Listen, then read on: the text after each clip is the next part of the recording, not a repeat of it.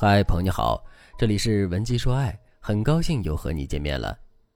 夫妻感情差想离婚，孩子闹自杀死活不同意父母离婚，这时候该如何抉择呢？我的粉丝李女士就遇到了这样的糟心事儿。李女士和老公的关系非常不好，在疫情前两个人就商量着要离婚，结果疫情来了，夫妻俩都居家办公，一边要看着孩子上网课，一边又要担心生活和工作上杂七杂八的事，所以他们夫妻俩暂时搁置了要离婚的想法。很多人说李女士和老公感情一直不好，是因为他们夫妻出差的时间太长了，经常异地，所以感情越来越差。在一开始居家的时候，李女士和老公都想修复关系，但没想到事与愿违。在这三年里，由于他们抬头不见低头见，吵架的时候双方也没有地方可以逃，所以对彼此的厌恶程度又上升了一个阶梯。后来两个人先后感染了新冠，直到今年上半年，两个人才重新开始讨论离婚这件事。可是孩子听见父母要离婚，整天哭哭啼啼的，就是不同意，甚至孩子不惜以绝食威胁父母不许离婚。见父母一直没有和好，孩子又尝试割腕，这让李女士和老公都陷入了困境。于是他们夫妻选择来找我。一开始，夫妻俩并没有明确的目标，他们既愿意为了孩子的康复修复感情，也想说服孩子同意他们离婚。对于他们夫妻而言，这两条路哪条可行就选哪条。于是我就问他们：“你们这些年最大的矛盾是什么？”李女士告诉我，最开始的时候，我们俩还是彼此欣赏的。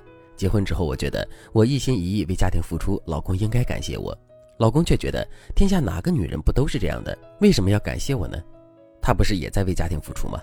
比如说，我做了一桌子菜，累得满头大汗，我老公吃的时候却像是在点评大厨一样，这个菜咸了，那个菜淡了，就好像他看不见我的付出。而且我们的消费习惯也不太一样。我的消费习惯是家里人用的东西都要用好的、用贵的，比如一双两千多的运动鞋能穿四五年，一双二百块的鞋子看着很便宜，但穿半年就坏了。而我老公却不这样想，他是什么便宜买什么，什么都追求极致的性价比。为此，我们两个吵了无数的架。有了孩子之后，我们就把心思全放在孩子身上了。我们至少已经有五年没有发生过亲密关系了。疫情这几年，我们即使在家办公，都是分开住的。听到这里，我就明白了。李女士和老公之间的问题是很多人都有的。第一个问题，夫妻之间的正面回应不够；第二个问题，面对伴侣的不同之处没有耐心；第三个问题，没有肢体接触，减少了夫妻的情感连接。事实上，这三个问题通常都是同时出现的，且同时出现这三个问题的夫妻走向离婚的概率是百分之八十。我先来说第一个问题，夫妻之间的正面回应不够。我们经常说，夫妻要想感情好，必须事事有回应，件件有回音。比方说，伴侣看着外面的小鸟，开心的跟你说：“你看外面那只小鸟好漂亮啊，那是什么？”如果你正在玩手机，没听见伴侣的话，那伴侣也就没有和你聊天的欲望了，因为你没有对他的话进行回应。而有些人呢，总是给予伴侣负面回应，比如伴侣对你说：“外面的风景好漂亮啊。”你回一句：“你能不能专心做你手头上的事儿？怎么老是三心二意的？”就因为你这样，才什么事都做不好。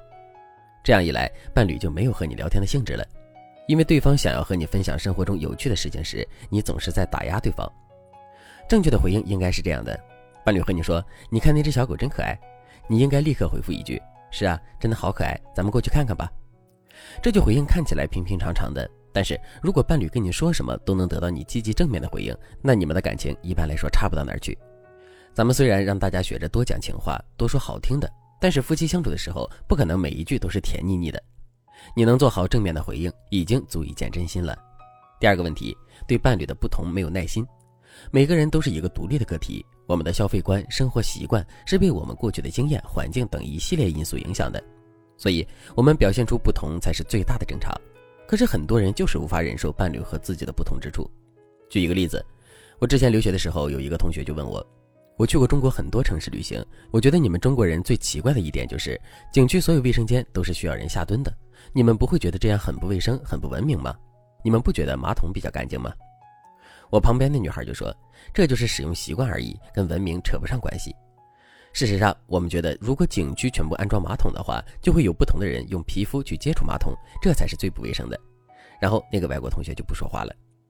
我举这个例子，就是想告诉大家，很多不同的事情只是不同而已，不代表你们双方谁对谁错，也不代表对方更奇怪。在婚姻里也会出现这样的马桶事件，双方都觉得对方的习惯和我从小长大的环境所形成的习惯完全不一样，那对方就是错误的。当你们都抱着这样的想法，那婚姻中的包容、理解、换位思考就无从谈起，你们一定会变得越来越对立的。第三个问题，夫妻之间缺少肢体接触。事实上，这个问题很有可能是前两个问题导致的，心灵上的疏远导致了身体上的疏远，身体上的疏远再度加剧了心灵上的疏远。一旦这个恶性循环形成了，婚姻就一定会走下坡路，没有任何例外。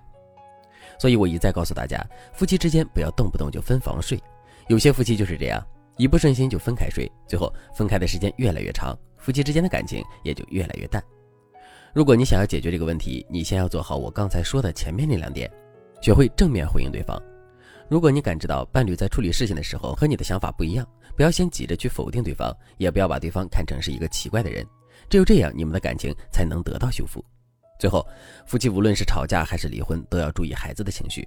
像李女士的孩子，因为父母闹离婚，成绩下滑的厉害，我也给孩子进行了心理疏导，这一点大家也一定要注意。针对我刚才说的三个导致婚姻走下坡路的问题，我们的解决方案其实是不一样的。具体的方案要根据你们的相处模式、说话方式来设定。如果你也和李女士一样面临着类似的局面，你们夫妻也被这三个问题困扰，那你可以添加微信文姬零三三，文姬的全拼零三三，把你们夫妻的经历还有具体情况告诉我，让我来帮助你们解决问题。好了，今天的内容就到这里了，感谢您的收听。您可以同时关注主播，内容更新将第一时间通知您。